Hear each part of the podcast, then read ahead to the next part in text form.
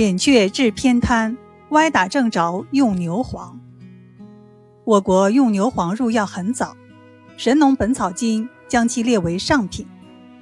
历代名贵中药中，很多以牛黄为主药，如安宫牛黄丸、牛黄上清丸、牛黄解毒丸等等。人们很长时间并不知道牛黄是怎么来的。牛黄被发现，并被用到药里，是一次偶然的机会。遇到这个机会的不是别人，正是扁鹊。有一日，他刚从药罐中取出炮制好的青蒙石，准备研末为一位名叫杨文的邻居治疗中风偏瘫。这时，门外传来一阵喧闹声，扁鹊问其究竟。原来是杨文家中养的一头十几年的黄牛，不知何故，近日来日渐消瘦，行走无力，眼睛发红失神，以致不能耕作。故杨文的儿子杨宝请人把牛宰杀了。谁知杨宝发现牛胆里有块结石，扁鹊对此颇感兴趣，叮嘱杨宝把石头留下，以便进一步研究。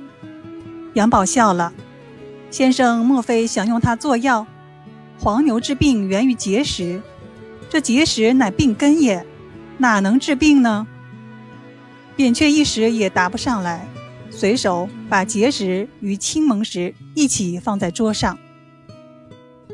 正在这时，杨文的病又发作起来，扁鹊赶到杨文家，只见杨文双眼上翻，喉中辘辘痰鸣。知冷气急，十分危急。扁鹊一边扎针，一边叮嘱杨文：“快去我家把桌上的青蒙石拿来。”杨宝气喘吁吁地拿来药，扁鹊急忙研墨，给杨文灌下。不一会儿，病人停止了抽搐，气息平稳，神志恢复清醒。扁鹊回到家里，发现青蒙石还在桌上。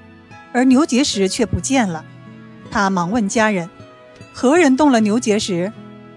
回答是：“刚才杨宝过来取药，说是您吩咐的呀。”这个偶然的差错却给扁鹊带来了深思：莫非牛的结石也有豁痰定惊的作用？第二天，他有意识的将治疗杨文的处方中青蒙石换为牛结石。三天后。杨文的病情奇迹般的好转起来，不但停止了抽搐，偏瘫的肢体也能动弹，喜得杨文连连道谢。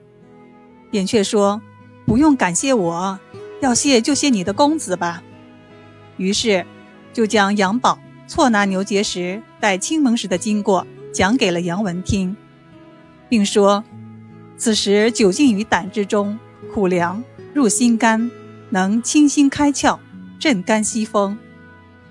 杨文就问：“这药叫什么名字呢？”扁鹊思索片刻，说：“结石生于牛身，凝于肝胆而成黄，可称它为牛黄。”然后又补充说：“牛黄有此神效，堪称一宝。牛属丑，再给它取个别名，就叫丑宝吧。”自从扁鹊用牛黄治好杨文的病之后，便一传十，十传百，越传越神。因为牛黄具有清热解毒、开窍豁痰、息风定惊之功，故广泛的应用于高热、昏迷、抽搐、癫痫等病症，是几千年来历史所证明疗效确切的传统中药。